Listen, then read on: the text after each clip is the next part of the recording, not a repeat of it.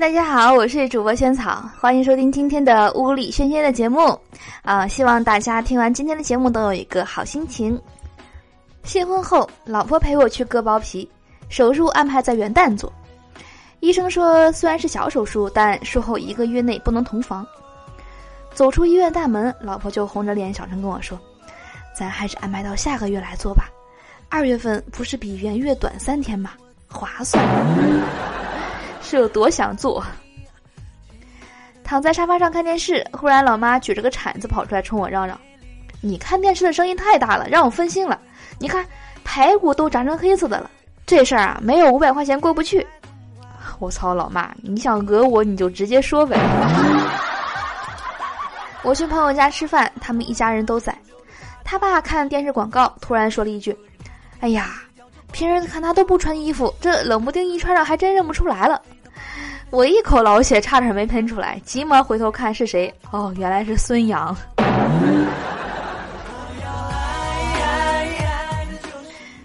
妈妈说：“你想要哪个玩具啊？自己选。”孩子说：“我想要这个飞机。”妈妈说：“这个太贵了，要那个小汽车吧。”孩子说：“那我要那个挖掘机。”妈妈说：“家里又没有沙子，你要什么挖掘机？”孩子无语。妈妈说：“你快点啊，要哪个玩具自己选呀。”人家选了呀，是你不给人家买的呀。有一对男女青梅竹马，却一直到三十多岁的时候才结婚。男的不禁感慨说：“哎呀，早知道要结婚，何必拖了那么多年？”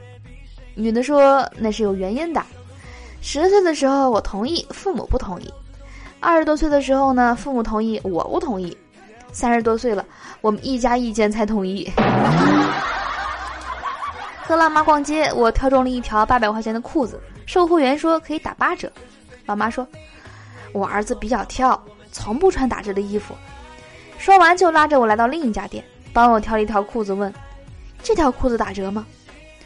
售货员摇了摇头说：“不好意思，不打折。”老妈爽快的掏出四十块钱说：“行，买了。”不管打不打折，这个只要价钱便宜就 OK。你们发现没？学生之间有冲突，老师都是按照分数来划分责任的。幸好我当年上学的时候，学习成绩还是可以的，所以基本上没受过什么委屈在老师那儿。我有个同学个子矮矮的，目光很凶，凶到什么程度呢？就是如果他上课认真听讲，老师会生气的。高中时候最好的朋友是一个富二代，家里有钱人也厚道。他成绩不好，考试都是兄弟们递小抄，三年下来好歹糊弄了父母，但高考一塌糊涂。十年后我去他们家找他喝酒，他提起来当年泪流满面说：“哎，真后悔那个时候没好好学习呀！现在兄弟们都在北京、上海，见面好难啊。”伦敦这个破地儿，连个喝酒的人都没有。原来人家已经出国了。在学校里面打水的时候呢，听见旁边一对小情侣的对话了。女生跟男生说：“我想当国家主席。”男生没说话。